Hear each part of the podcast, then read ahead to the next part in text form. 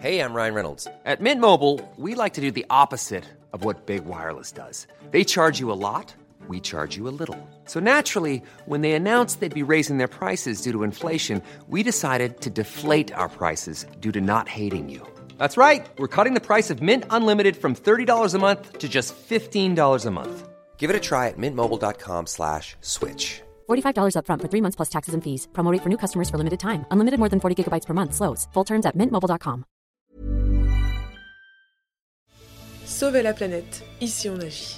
C'est la série de podcasts écologie du Dauphiné libéré avec les grands combats et les petits gestes du quotidien près de chez vous. Parce qu'ici aussi, on agit.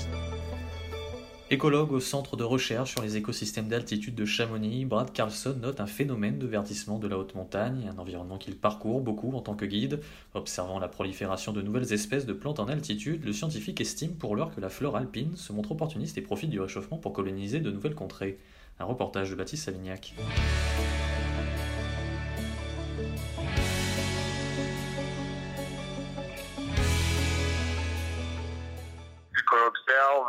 Dans tous les études en haute montagne, c'est-à-dire euh, au-dessus de 2500 mètres, on va dire, il y a plus de monde, plus d'espèces euh, qui coexistent. Et ça, ça fait partie de cette, tendance générale de verdissement que l'on observe par satellite dans les Alpes. Mais on n'a pas observé de, d'extinction locale des espèces euh, alpines qui étaient présentes dès le début.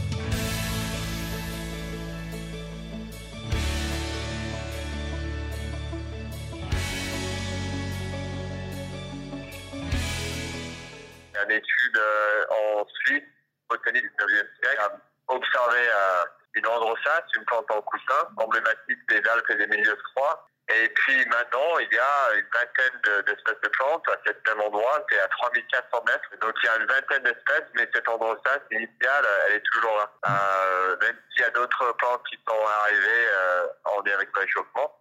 Donc euh, la question c'est jusqu'à quand, puisque à un moment donné, euh, il y aura certainement de la de euh, par la compétition, Euh, mais c'est aussi une richesse euh, des, des milieux de montagne, puisqu'il y a tellement de micro-topographie. En fait, la diversité topographique crée des niches, des micro-niches pour les plantes, et donc ça favorise une forte diversité.